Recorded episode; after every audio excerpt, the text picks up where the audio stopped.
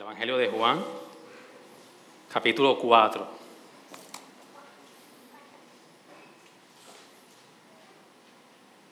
Evangelio de Juan, capítulo 4.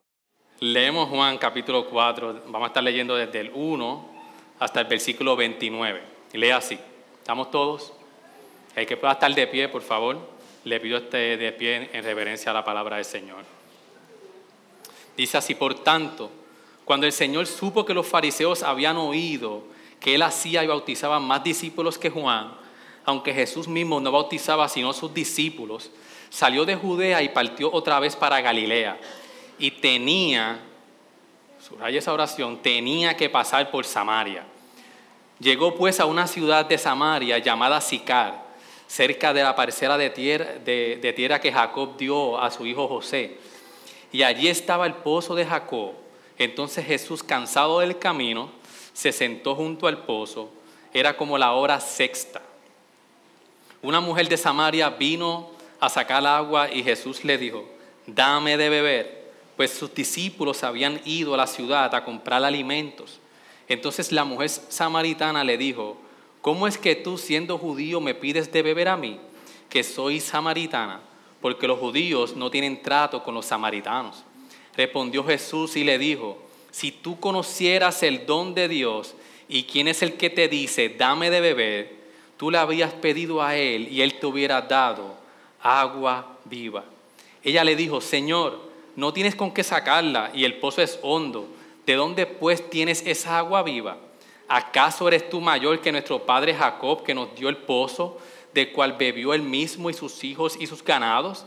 Respondió Jesús y le dijo, todo el que beba de esta agua, volverá a tener sed, pero el que beba del agua que yo le daré no tendrá sed jamás, sino que el agua que yo le daré se convertirá en él en una fuente de agua que brota para vida eterna. La mujer le dijo, Señor, dame esa agua para que no tenga sed ni venga hasta aquí a sacarla.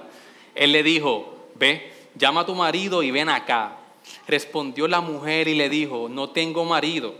Jesús le dijo, bien has dicho, no, no tengo marido, porque cinco maridos has tenido y el que ahora tienes no es tu marido. En, en eso has dicho la verdad. La mujer le dijo, Señor, me parece que tú eres profeta. Nuestros padres adoraron en este monte y vosotros decís que Jerusalén está el lugar donde se debe adorar. Jesús le dijo, mujer, créeme la hora viene cuando ni en este monte ni en Jerusalén adoraréis al Padre. Vosotros adoráis lo que no conocéis. Nosotros adoramos lo que conocemos, porque la salvación viene de los judíos. Pero la hora viene y ahora es cuando los verdaderos adoradores adorarán al Padre en espíritu y en verdad, porque ciertamente a los tales el Padre busca que le adoren. Dios es espíritu y los que adoran deben adorarle en espíritu y en verdad. La mujer le dijo, sé que el Mesías viene, el que es llamado Cristo. Cuando Él venga nos declarará todo. Jesús le dijo, yo soy el que habla contigo. En esto llegaron sus discípulos y se admiraron de que hablara con una mujer, pero ninguno le preguntó, ¿qué tratas de averiguar? ¿Por qué hablas con ella? Entonces la mujer dejó su cántaro, fue a la ciudad y dijo a los hombres, venid y ved a un hombre que me ha dicho todo lo que yo he hecho. ¿No será este el Cristo? Ayúdame a orar, hermano, así mismo de pie. Señor, gracias. Gracias por tu palabra, Señor. Gracias, Señor, porque tu palabra es veraz, tu palabra es infalible, Señor. Señor, ya hemos leído tu palabra, Señor, y es lo que nosotros necesitamos para, para toda nuestra vida, Señor. Ayúdanos a acercarnos a ella como lo que es, como tu palabra, Señor. Es tu, es tu palabra pragmada, Señor, en las escrituras, la revelación que tú le diste al hombre para que nosotros pudiéramos comprender quién tú eres, quiénes somos nosotros y cómo nosotros debemos, Señor, de acercarnos a ti.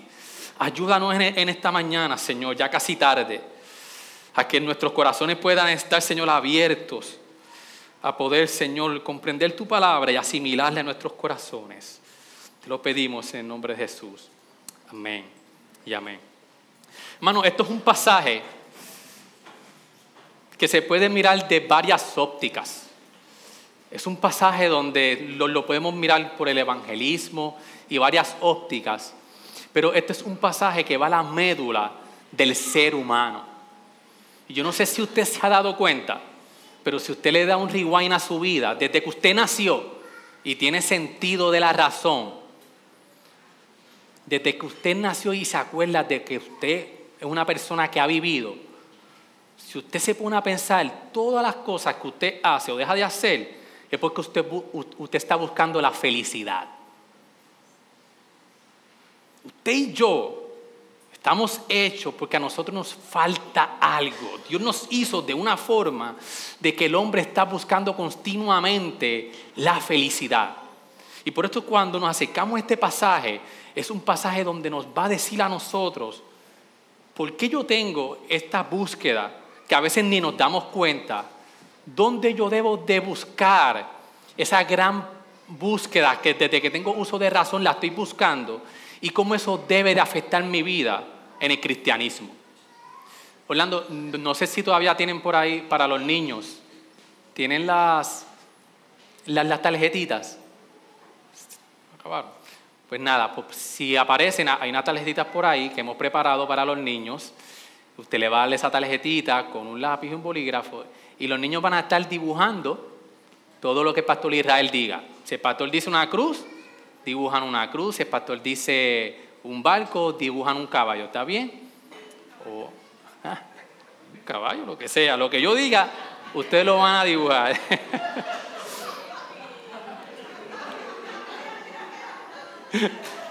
Está Wilmy ayer. Ay, Señor. Bien, hermanos.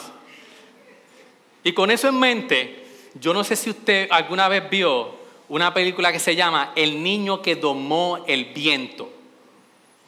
No sé si alguien la ha visto, El niño que domó el viento. En inglés, voy a tratar de decirlo, The Boy Who Hasn't the Wind. Es una película bien hermosa. Y es una película donde está esta escena donde hay una aldea y, toda, y todo lo económico, toda la economía se basaba en la agricultura. Entonces, esta familia donde el papá tenía una buena finca, donde, donde su, economía y vivían de la, de la agricultura. Hubo un momento donde hubo una gran sequía. Y ellos empezaron a preocuparse porque eh, ellos dependían completamente de la agricultura. Pasa el tiempo y ya llega un momento en la historia de la película donde ya ellos están a punto de empezar, ya ellos estaban pasando hambre, pero ya estaban empezando a pensar que podemos morir de hambre. Era un caos en la aldea. Había un caos donde la gente empezaron a robarse la comida, a buscar, para, eh, hacer cosas, a robar, porque ya había mucha hambre. Y el problema era que no llovía. Ellos dependían de la lluvia para que la agricultura floreciera.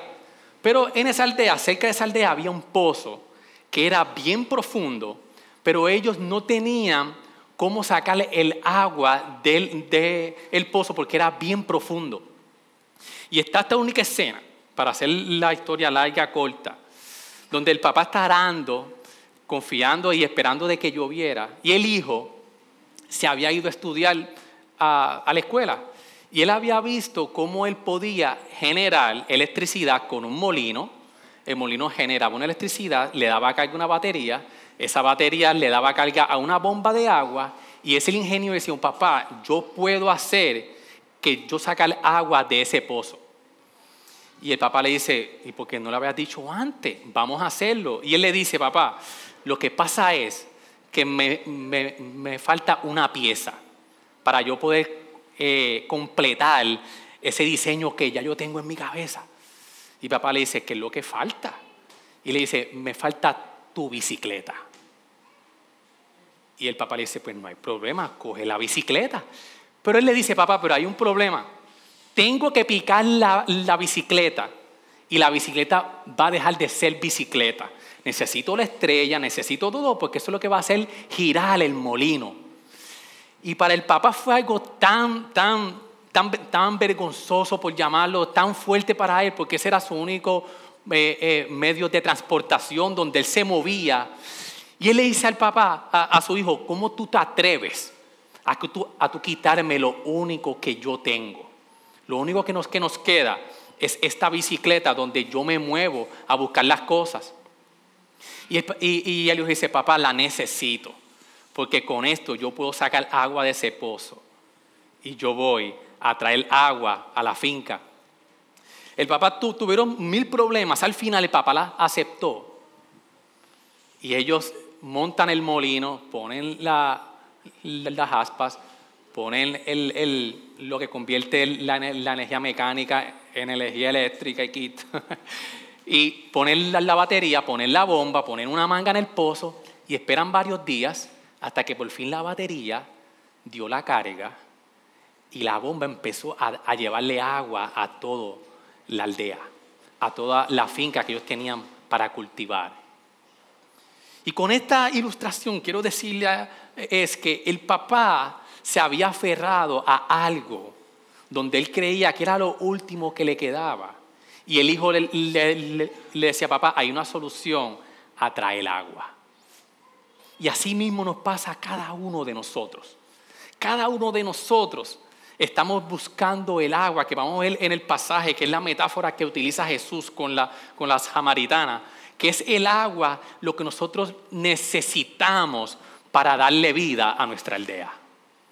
Para que nuestra vida tenga sentido, nosotros necesitamos el agua viva. Ahora, con eso en mente, aquí vemos un pasaje que como Jesús tuvo, tuvo compasión. Vemos que este, este pasaje está antes del de, del de Jesús y Nicodemo. Y son pasajes que van bien paralelamente. Son pasajes que son, iguales, a veces decimos son bien diferentes, pero no. Son pasajes donde hay encuentro con Jesús, donde Jesús está evangelizando y llevando las buenas nuevas de Él mismo, que era el Evangelio. Pero en esta historia nosotros tenemos una peculiaridad, y es que se nos hace bien difícil identificarnos con las samaritanas. Sabemos la historia que la samaritana había tenido cinco, eh, cinco maridos, con el que estaba ya no era su marido. Y tendemos a alejarnos de lo que es la, samaritana porque no nos vemos tan pecadores como ellas. Entonces vamos a ver cómo nosotros nos podemos ver aquí un patrón de cómo Jesús tiene misericordia y compasión por las vidas, porque Jesús sabía de que a quien él estaba buscando estaban sedientos de él. Y cómo eso a nosotros los cristianos, los que ya hemos encontrado la fuente de agua viva, cómo eso cambia mi día a día para yo ver al, que no he encontrado esa fuente que sacia su sed, cómo eso va a cambiar mi día a día. ¿Cómo eso va a cambiar yo mi manera de ver de compasión hacia las personas que no conocen al Señor? Y por eso es que vemos que cuando en, los primeros versículos, especialmente en el versículo 4, que dice, y tenía que pasar por Samaria, vamos a ver el primer punto, que es que todos necesitan a Jesús para salvación. Jesús no hizo acepción de personas. Teníamos a un Nicodemo que era un maestro de la ley, que era un, doctor, una persona de, alta alcurnia, como decimos, del, Senado, del, y tenemos a esta persona, a esta samaritana, que la vemos que es pecadora y que es samaritana. Y vamos a ver cómo en el versículo entonces 4 nos dice, el evangelista Juan dice, y tenía que pasar por Samaria. Y esto es un dato que como nosotros, si no, si no conocemos la historia bien, no podemos comprender. Y es que, ¿por qué Jesús, por qué dice ahí Juan que tenía que Jesús pasar por Samaria? Y es que como bien dice en el versículo 9, que está la clave para nosotros comprender por, en qué forma Jesús se acercó a la samaritana. En el versículo 9, Juan nos dice, porque los judíos no tienen tratos con los samaritanos. Y Jesús estaba en Judea y tenía que llegar a Galilea. Y lo normal para los judíos no era pasar por Samaria, era coger el río Jordán, coger un atajo, aunque se tardaban más, ellos preferían coger el río Jordán, no pasar por Samaria y llegar a Galilea porque ellos tenían conflictos. Los samaritanos fueron hechos cuando Asiria coge al, al reino del norte los exilia y luego que los exilia, los que se quedan ahí empiezan a hacer una mezcocha, como decimos nosotros, un secretismo religioso, empiezan a traer sus dioses, los que se quedaron que no fueron exiliados empiezan a adorar a Dios y empiezan a traer muchas cosas hasta que al final ellos deciden adorar a Dios. Pero dentro de todas las cosas, ellos se juntaron con los gentiles. Y para los, para los judíos, los samaritanos eran inmundos. Eran personas que no podían tener eh, trato, ellos evitaban el trato con los samaritanos. Para ellos era, era, era algo que no, que, que no estaba en ellos. Y por eso es cuando dice de que Jesús tenía que pasar por Samaria. Vemos que Jesús decidió pasar por un lugar donde ninguno de, de los judíos quería pasar. Porque Jesús sabía el hambre y la sed que había en Samaria. Y esto nos da a nosotros un, buen ejemplo de cómo Jesús fue a lugares donde nadie quería ir. Fue a lugares que no era cómodo, porque mira cuando, cuando vemos que, que Jesús llegó a la hora sexta. Jesús estaba cansado, en la hora sexta se entiende que es el mediodía. Hacía mucha calor, tenía sed. Dios decide ir al lugar donde nadie quería ir.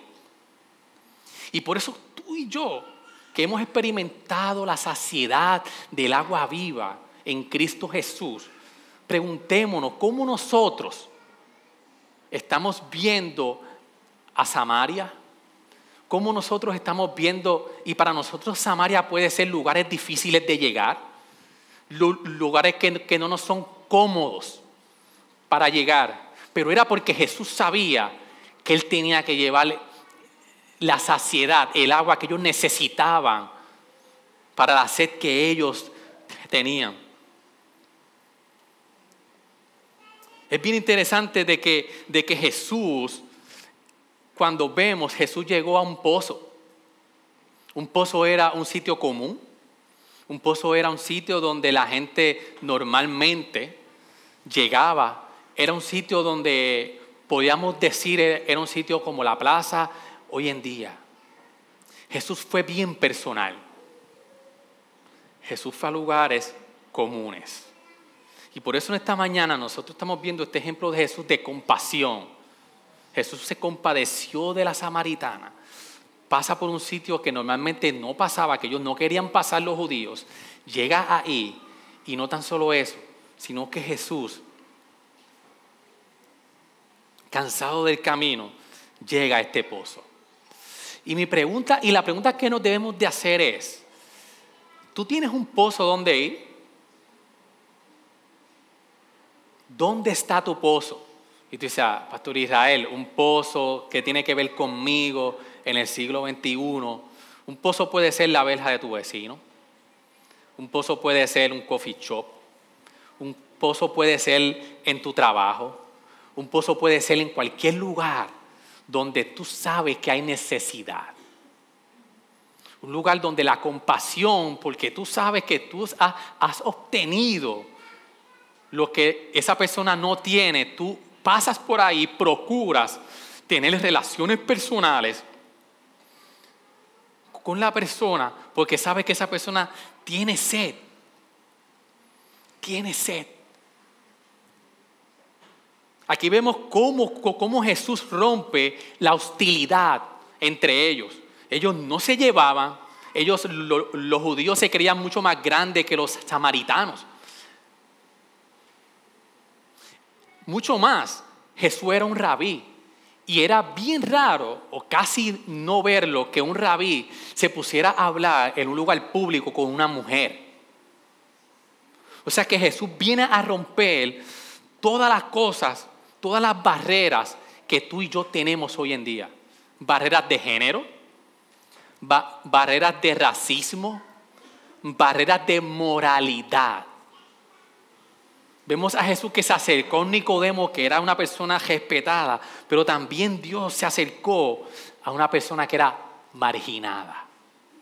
Una persona que, que si la vemos hoy en día decimos, con esta yo no me puedo juntar. Jesús rompió con la superioridad que tú y yo tanto luchamos.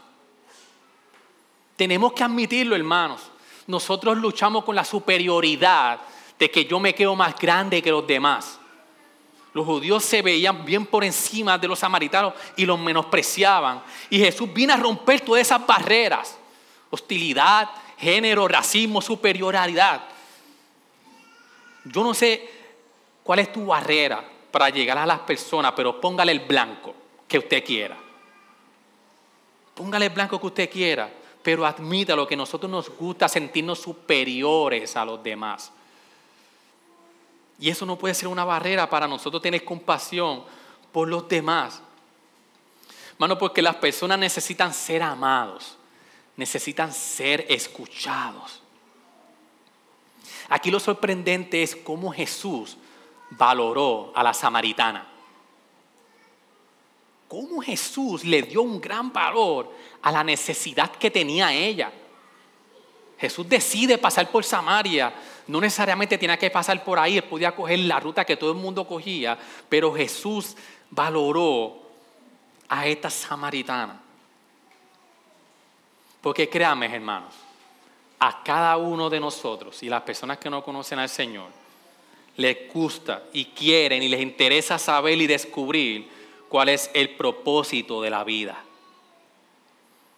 ¿Cuál es el propósito de la vida? Todo el mundo está buscando ¿qué yo hago aquí?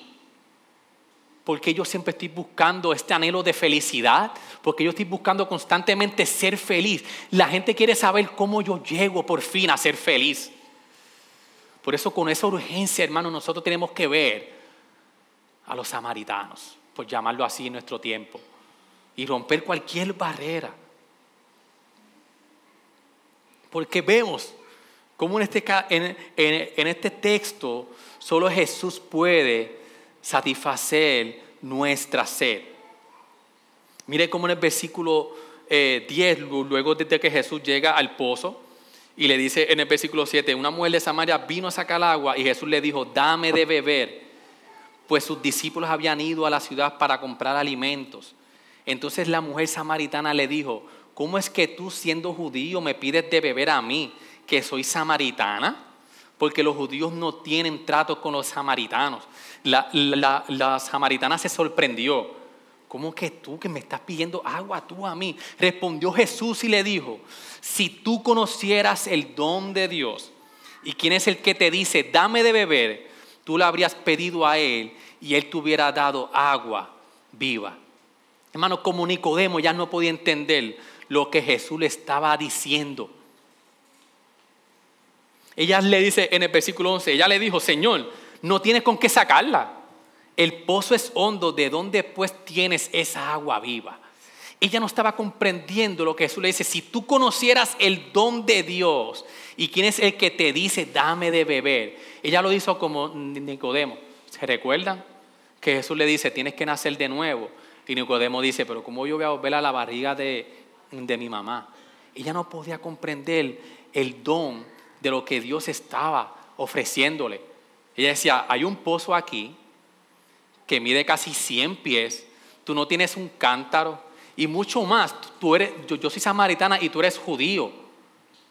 ¿Cómo tú te atreves? Porque para los judíos hasta usar el mismo utensilio que un samaritano usaba era algo que, que no se podía hacer porque era inmundo. Y decía, ¿cómo que tú, tú me estás pidiendo eso? Y Jesús le dice, tú no conoces el don, el don el regalo. Y es porque a nosotros se nos olvida que lo que nosotros hemos obtenido de Dios ha sido un regalo inmerecido. Ha sido un don de Dios que solamente Jesús le dice que, si tú supieras quién te hubiera pedido, entonces tú, yo te daría agua viva. Ahora, ¿qué es lo único que entre tú y yo, o una persona que no conoce al Señor, evita este don? Hay algo cuando estamos en Navidad, hay algo que puede decirle a usted, no coja este don. Es un regalo y ya. Un regalo es algo que usted da porque usted lo quiere dar.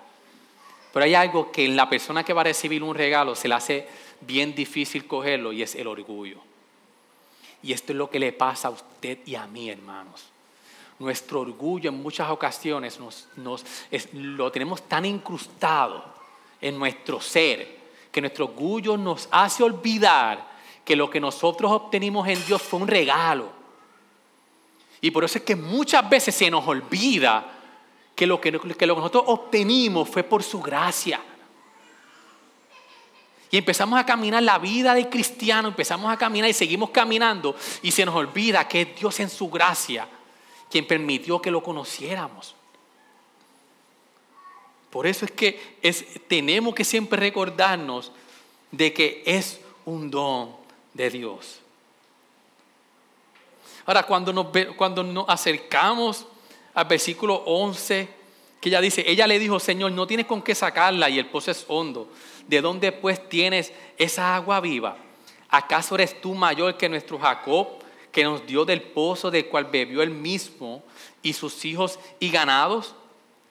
Ella tenía tanto orgullo, ella tenía tanta seguridad en lo que ella creía que era el sostén de su felicidad. Ella decía, este pozo que nosotros tenemos, este es el pozo de Jacob.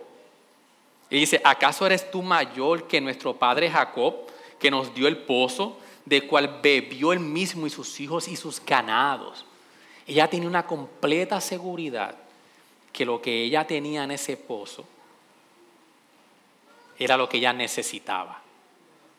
¿Cuántas veces tú y yo hemos puesto tantas seguridades en cosas que son pozos donde nosotros vamos a buscar agua, podemos encontrar, vamos a tomar de esa agua, va a saciar nuestra sed, pero volveremos a tener sed? Y es el orgullo que tenemos impregnado entre nosotros, donde creemos que lo que tenemos es completamente seguro.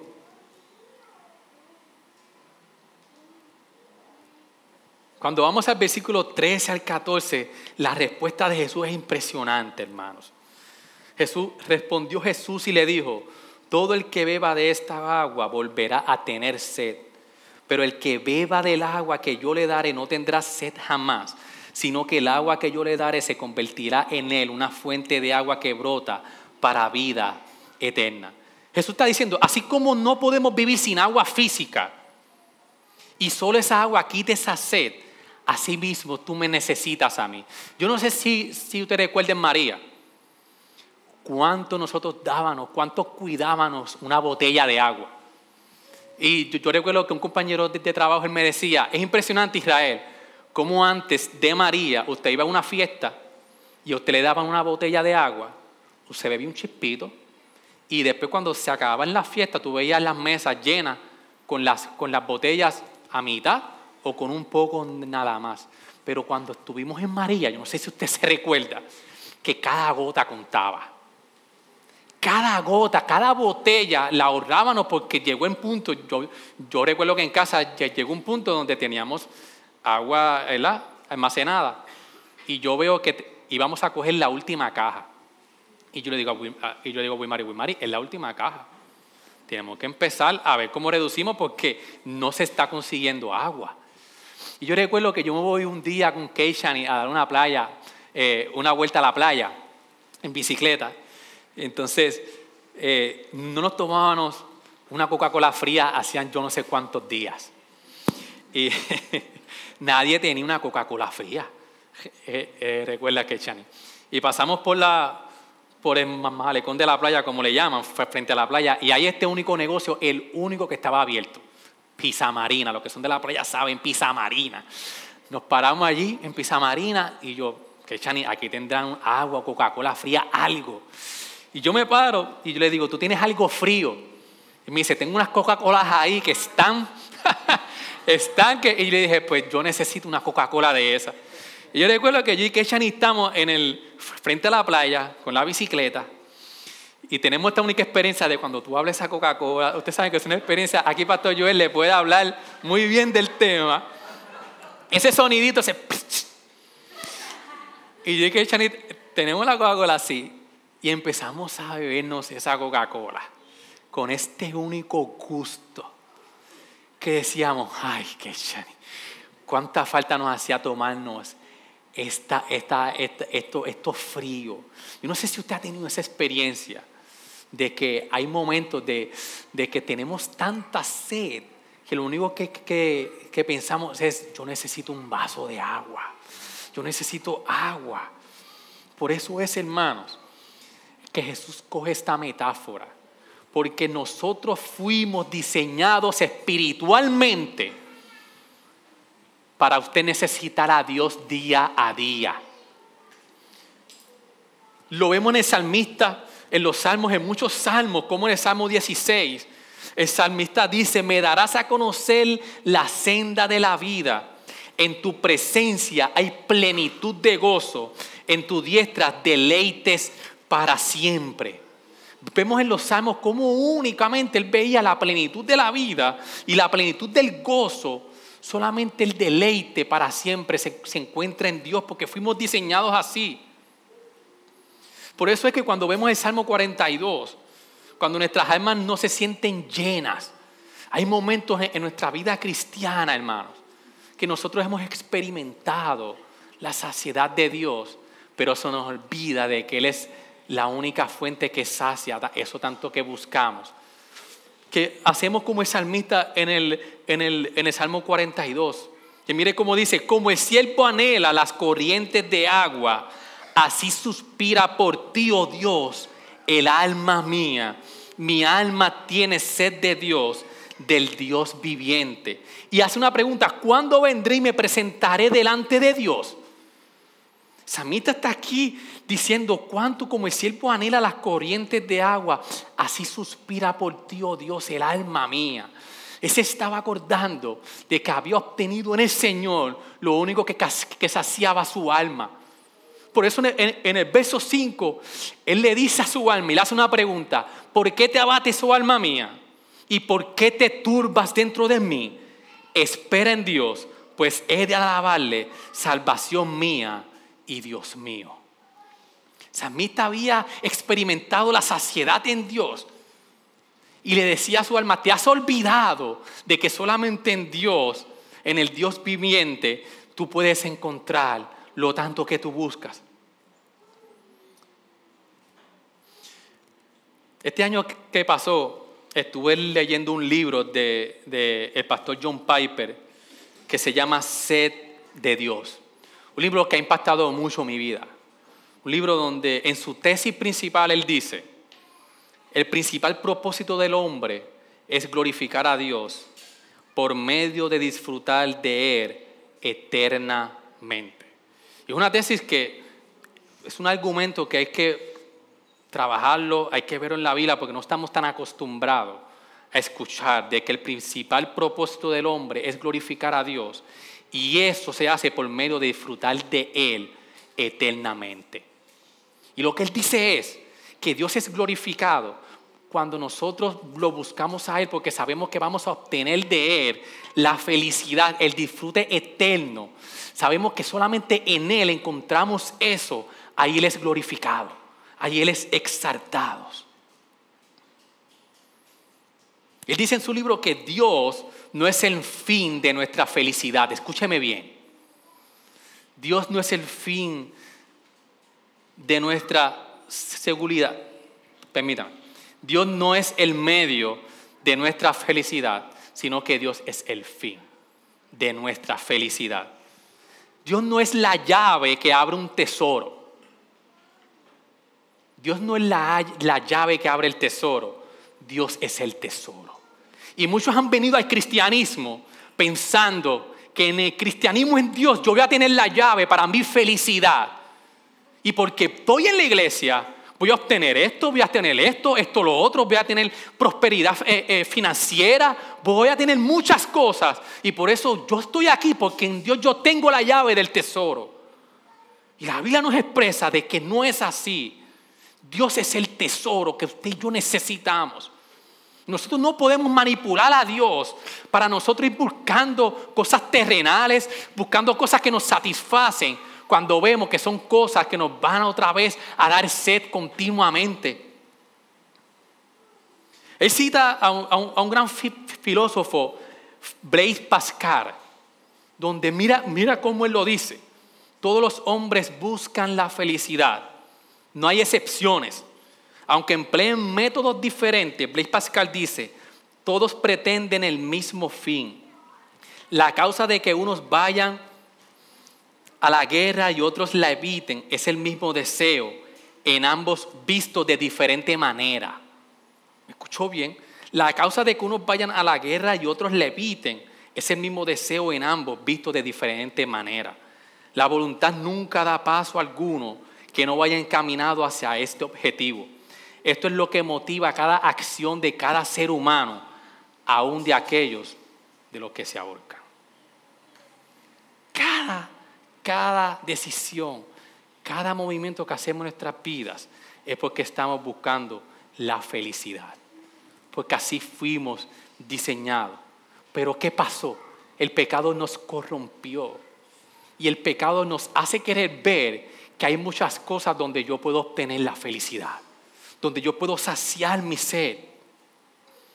Mire cómo él continúa. Y él dice, una vez hubo en el hombre una, una verdadera felicidad, de la que ahora le queda solo la marca y la huella vacía que en vano intenta llenar con todo lo que le rodea. Buscando en las cosas ausentes la ayuda que no tiene de las cosas presentes.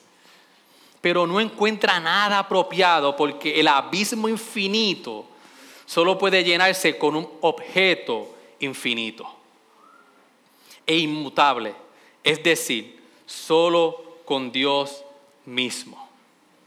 Hermano, y es que el hombre no se conforma con tan poco. Nosotros nos conformamos con tan poco comparado con lo que Dios nos ha ofrecido. Mira cómo si es Luis escribía, somos criaturas indiferentes que jugamos con la bebida, el sexo y la ambición cuando se nos ofrece un gozo infinito, como un niño ignorante que quiere continuar haciendo flanes de barro en un tujurio porque no es capaz de imaginarse lo que significa pasar unas vacaciones junto al mar. Nos contestamos con demasiado poco. Y por eso Jesús está diciendo, sedientos, venir a mí. Jesús está diciendo, todo el que tenga sed puede venir a mí. Jesús, cuando lo vemos en, términos del Antiguo Testamento, Jesús es la, encarnación de Isaías 55. Cuando Jesús, cuando, cuando en Isaías dice, todos los sedientos, venid a las aguas, y los que no tenéis dinero, venid, comprad y comed, venid comprar vino y leche, sin dinero y sin costo alguno.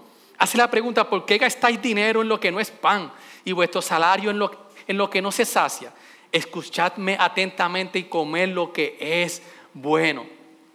Por eso es en Jesús es el cumplimiento de, de, de, Isaías 55. Y así como la samaritana, que había buscado saciar su sed en las relaciones, la pregunta que nos debemos hacer es, ¿en qué usted y yo estamos buscando la verdadera felicidad que solamente podemos obtener en Dios? Escudriñes en esta mañana. Quizás fue en el, en el romance, en el dinero, en el poder, en el, en el, en el, éxito. ¿Dónde tú has puesto tu esperanza para saciar tu sed? Como decía Jeremías 2.13, como dice Jeremías 2.13 en la, en la visión que él tuvo, que decía, porque dos males ha hecho mi pueblo, me han abandonado a mí Dos males ha hecho mi pueblo, me han abandonado a mí, fuente de aguas vivas, y han cavado para sí cisternas, cisternas agrietadas que no retienen agua. En cuántas cosas nosotros hemos puesto la confianza, que son como cisternas, que es agua emposada, agua que no, que no, que no fluye. Y no tan solo eso, que están rotas. En cuántas cosas usted ha puesto su esperanza para saciar su sed. Pero la gran promesa, por lo que Dios le dice a la samaritana, que es para nosotros también hoy, Jesús le dice en el versículo 4, porque el que beba del agua que yo le daré no tendrá sed jamás, sino que el agua que yo le daré se convertirá en él una fuente de agua que brota para vida eterna solamente en él. Y la mujer le dijo, Señor, dame esa agua para que no tenga sed, ni venga hasta aquí a sacarla. Ella, ella, no podía entender. Y ella estaba, eh, ella se preocupó por su comodidad. ella se preocupó por, por no tener que ir otra vez ahí al pozo. Y vemos cómo Jesús en el versículo 18 hace como un giro quizás, pero Dios bien intencionalmente le dice en el versículo 18, porque cinco maridos has tenido, perdón, en el 17, en el 16, él le dice, él le dijo, ve, llama a tu marido y ven acá. Respondió la mujer, le dijo, no tengo marido. Jesús le dijo, bien has dicho, no tengo marido. Por ahí sigue, cinco has tenido y el que tiene ya no es. Jesús vino a exponer su pecado no para señalarle y juzgarle, decirle, sí, para, para, para que ella viera su pecado, pero Jesús quería exponer su sed. Jesús quería exponer en ella, mira, en todos estos maridos que tú has tenido, que has tenido cinco y, el que tiene ya no es tu, todavía no es tu marido, quería exponer donde ella estaba buscando saciar su sed. Y es que eso, eso es lo que hace el pecado en nosotros. El pecado en nosotros nos hace buscar la saciedad que solamente Dios da y la empezamos a buscar en tantas cosas que en el momento quizás obtenemos placer. Pero es algo de que empezamos a buscar en eso que quizás me dio placer en este momento y empieza cada día a buscarlo más y más y más. Y llega el momento que te empieza a satisfacer menos y cada día quieres más y más y más y cada día te satisfaces menos. Eso pasa con las drogas, con la pornografía, con tantas cosas de nuestro pecado, que buscamos, buscamos, buscamos, porque nos saciamos en ese momento, pero cada día nos, nos sentimos más sedientos y cada día nos satisface mucho menos. Así hace el pecado con nosotros. Así. Porque la raíz del pecado es buscar la felicidad en algo que no sea Dios. Esa es la raíz de nuestro pecado. Estamos buscando la, felicidad en algo que no sea Dios. Y como último punto podemos ver cómo Jesús define todo en nuestras vidas. Jesús define la adoración y la salvación. Vemos como del versículo 20 al 26, ella le empieza a hacer unas preguntas teológicas y le dice, ustedes adoran a Jesús, eh, ustedes, adoran a Dios en Jerusalén, nosotros acá en Samaria, ¿dónde realmente se va a adorar a Dios? Jesús le dice, Jesús le dijo, mujer, créeme, la hora viene cuando ni en este monte ni en Jerusalén adoraréis al Padre. Jesús le está diciendo, no solo yo voy a reemplazar el templo, como le, dijo en el capítulo 1, que ahora Él era el templo.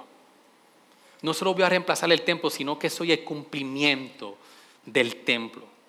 No soy la fuente de agua viva, sino que Él es quien tienes que adorar. Solo a través de Jesús podemos adorar porque Dios le dice, Dios es espíritu. Y los que le adoran deben de adorarlo en espíritu y en verdad. Él está diciendo a las samaritanas, mucho más que un lugar, Ahora la adoración va a ser en mí. La adoración se cumple en mí. Y tienes, cuando, y cuando lo unimos con Nicodemo, la adoración a Dios solamente puede llegar a Él cuando tú has nacido de nuevo. Solamente llegamos a Dios en adoración, no por nuestras obras, sino llegamos a en adoración a Dios en espíritu y en verdad, porque vamos a través de Cristo Jesús. Y es la pregunta que nos debemos de hacer hoy. ¿A quién nosotros estamos adorando? ¿A quién tú estás adorando? Ya tenía frente a ella a la persona que era quien tenía que adorar. En la persona donde se cumplían todo, donde se cumplen todas las cosas.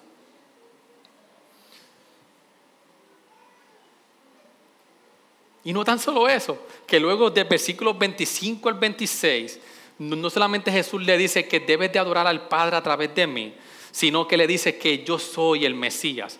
Mira cómo le dice en el versículo 25, la mujer le dijo, sé que el Mesías viene, el que es llamado Cristo, cuando Él venga nos declarará todo.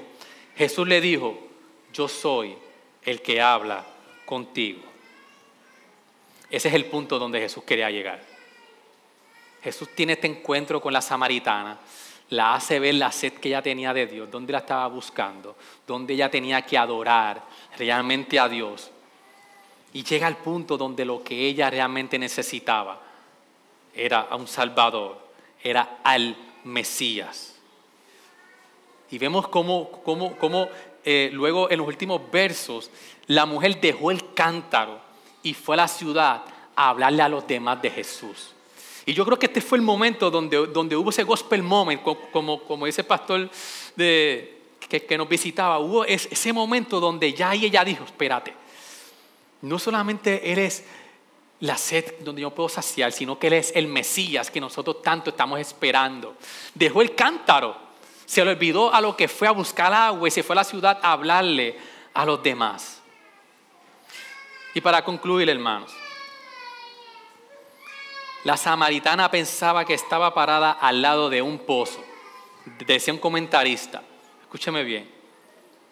La samaritana pensaba que estaba parado al lado de un pozo, hablando con un hombre pero realmente estaba parada al lado de un hoyo y hablando con el pozo.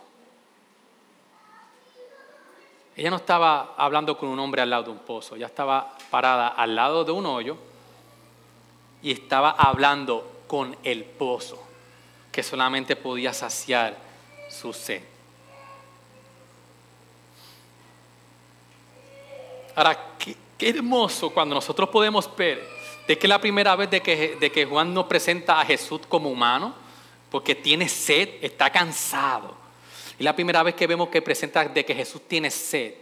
Pero cuando vamos al final del Evangelio, hubo una, una vez, antes de precisamente Jesús morir, que Jesús dijo, tengo sed.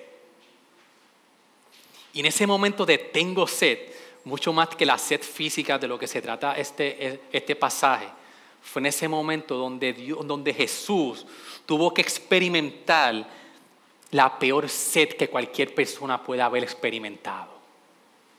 Jesús tuvo que experimentar la separación de ese momento de Dios con el Hijo, porque en Jesús estaba cayendo todo el pecado de usted y mío. Y Jesús dice, tengo sed. Y qué ironía Hermano, y tenemos que sorprendernos con esto. Es algo que tenemos que pensar. Qué ironía que Jesús tuvo que tener sed, pero una sed espiritual. Jesús experimentó la sed más eterna, la más tormentosa que alguien puede sentir para que nosotros pudiéramos satisfacer nuestra sed espiritual. Y es incomprensible lo que Jesús pasó en la cruz mucho más que lo que humanamente él pasó, de que tenía sed, mucho más que la sed física, Jesús experimentó lo que en ese momento cuando el pecado y la ira de Dios estaba cayendo sobre él, por usted y por mí, experimentó la peor sed para que usted y yo pudiéramos ser saciados. Y lo hizo con gozo. Por eso, hermano, que comprender esto nos debe de alejar de las cosas que nos esclavizan y nos acercan a adorarlo solo a Él. Por eso en esta mañana, hermanos, reflexionemos de que solamente en Jesús nosotros podemos obtener lo que tanto nosotros buscamos. Y es algo que cambia no solamente nuestra saciedad de, de Dios, que continuamente, como muchos salmos dicen, que vamos a estar buscando y anhelando eh, buscarlo a Él, porque sabemos que solamente, y hoy eh, la sed de Dios que tengo, la sacio en Él, pero mañana quiero más y más y más. Y no solamente eso, sino que eso va a cambiar todo aspecto de nuestra vida. Esa saciedad que encontramos en el Señor va a, cambiar tu trabajo, tu forma de ver, todas las cosas en esta vida. Y ella, aunque te diga, pastor, pero es que es bien difícil. Sabemos que es bien difícil, pero como decía el salmista, recuérdale a su alma donde él encontró esa saciedad. Y que va a haber un día en la eternidad, como bien dice en Apocalipsis 21:6, también me dijo e, esto: Yo soy el Alfa y el Omega el principio y el fin. Al que tiene sed, yo le daré gratuitamente del agua de la vida. Va a llegar un día, hermanos, donde nosotros vamos por fin a estar junto al Señor y vamos a estar eternamente disfrutando de Él. Así que en esta mañana reflexione, reflexionemos, que solamente en el Señor nosotros podemos obtener eso. Por eso hoy podemos cantar al Señor Santo Jesús. de esta manera. Cántelo conmigo, iglesia. Cántelo todos junto al Señor.